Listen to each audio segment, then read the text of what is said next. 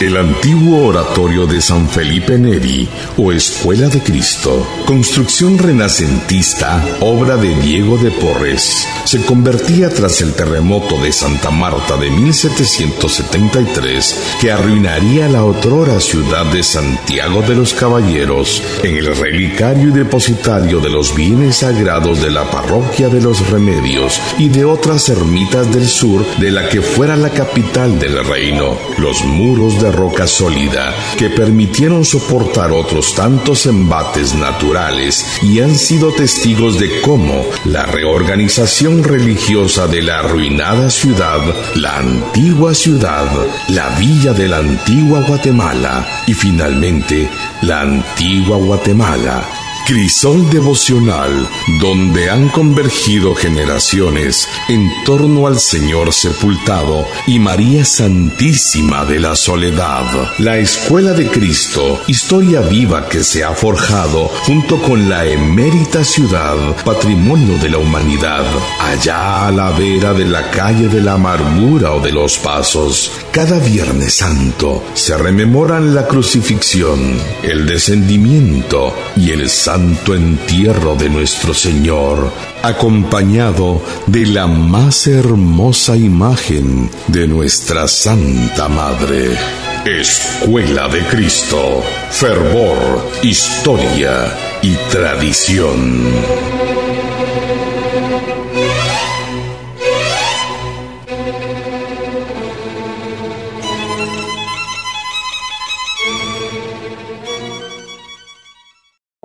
Iniciaremos el recorrido musical de este programa, Santo Entierro. Escuchemos la marcha.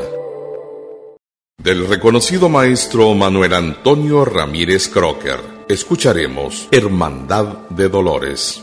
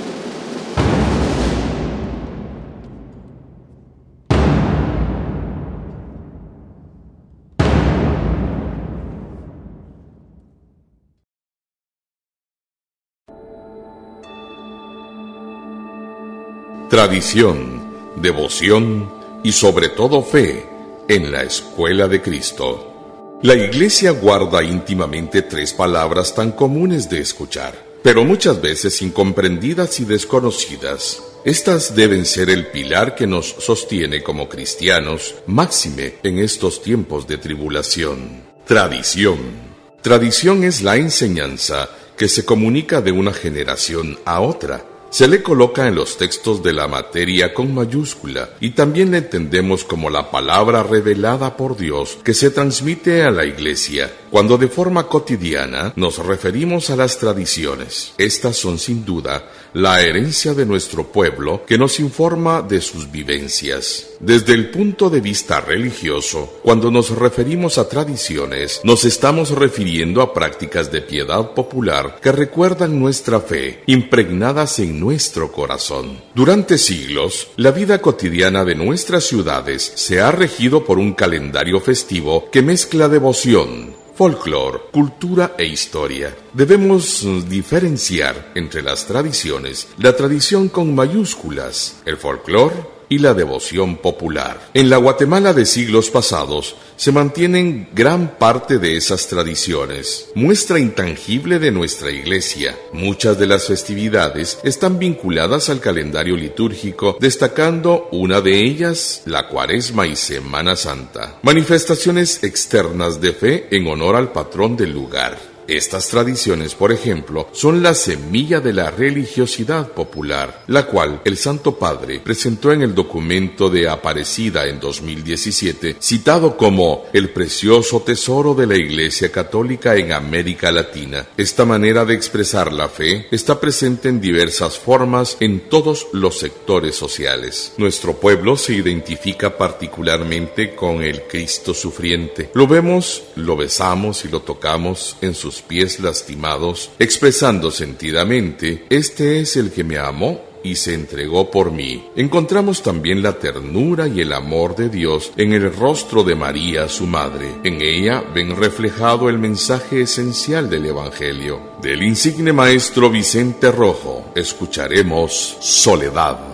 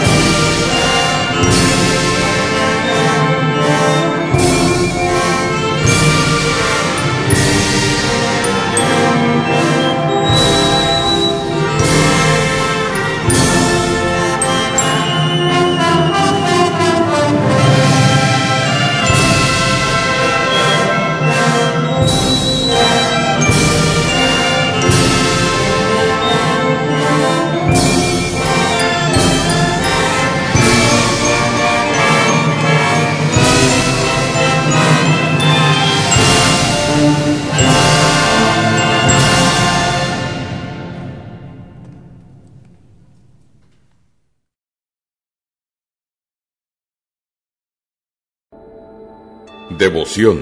La palabra devoción proviene de la forma verbal devovere, que quiere decir sacrificar. De ahí nace a los llamados devotos y son quienes de alguna manera se ofrecen en sacrificio a Dios para estar todos sometidos a Él. En distintos momentos de la lucha cotidiana, muchos recurren a algún pequeño signo de amor de Dios, de nuestras devociones particulares. Un crucifijo, un rosario, una vela que se enciende para acompañar a un hijo en su enfermedad, un Padre Nuestro musitado entre lágrimas, una mirada entrañable a una imagen querida de María, una sonrisa dirigida al cielo en medio de una sencilla alegría. No debemos olvidar que la principal devoción de los santos ha de ser el afán de imitarlos. Por eso la Iglesia define muy bien el tipo de culto que se les debe dar a ellos, a la Virgen María y a Dios en en primer lugar. Pero estas devociones cristianas son prácticas religiosas no obligatorias. Y esto sucede dentro de nuestra fe. Cada católico pone en práctica y realiza aquellas devociones que le ayudan a profundizar en su fe y a vivir mejor su seguimiento de Jesús. Las devociones pueden ayudar a los creyentes a crecer en la vida cristiana, porque invocar a los santos o bien orar frente a una imagen que nos recuerde a Jesús o María no es privar a Dios del honor solo a Él debido, sino aprovechar su intercesión con camino a la santidad, pues sabemos por la fe que ellos están ya más cercanos al Señor. Del reconocido maestro Miguel Saltrón,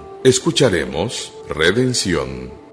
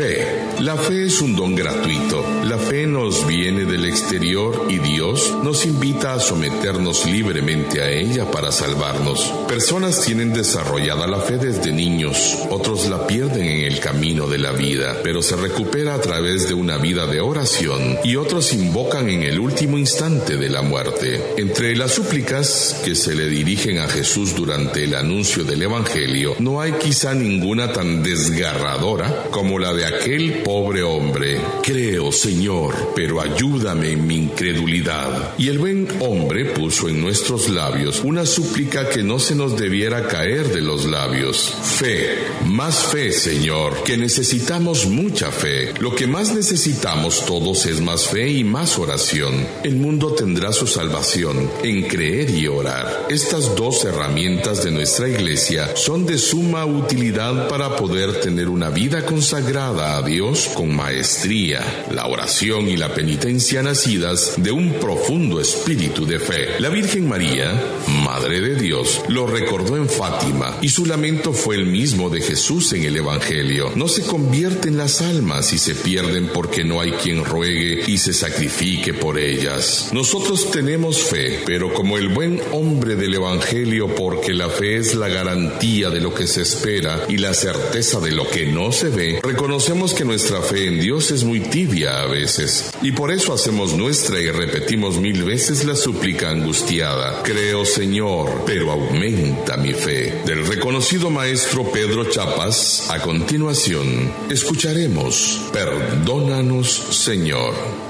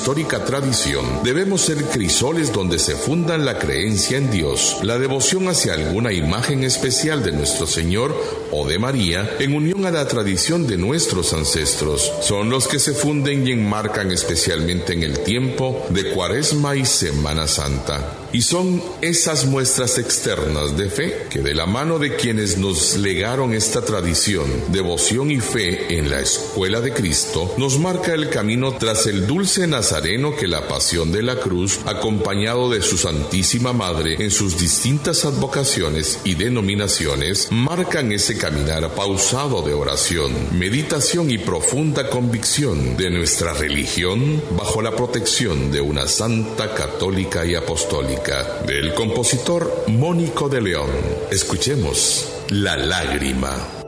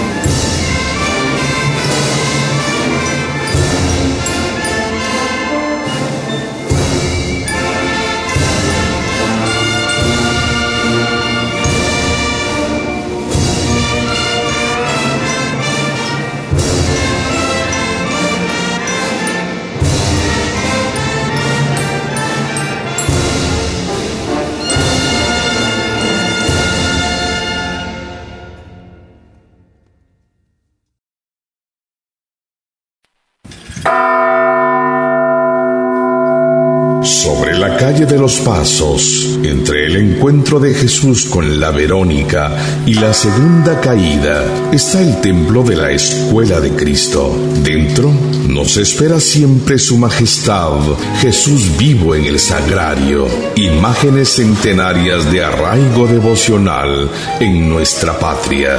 Ahí en reclinatorios se han escrito con lágrimas y alegrías historias de vida que se fortalecen en la fe.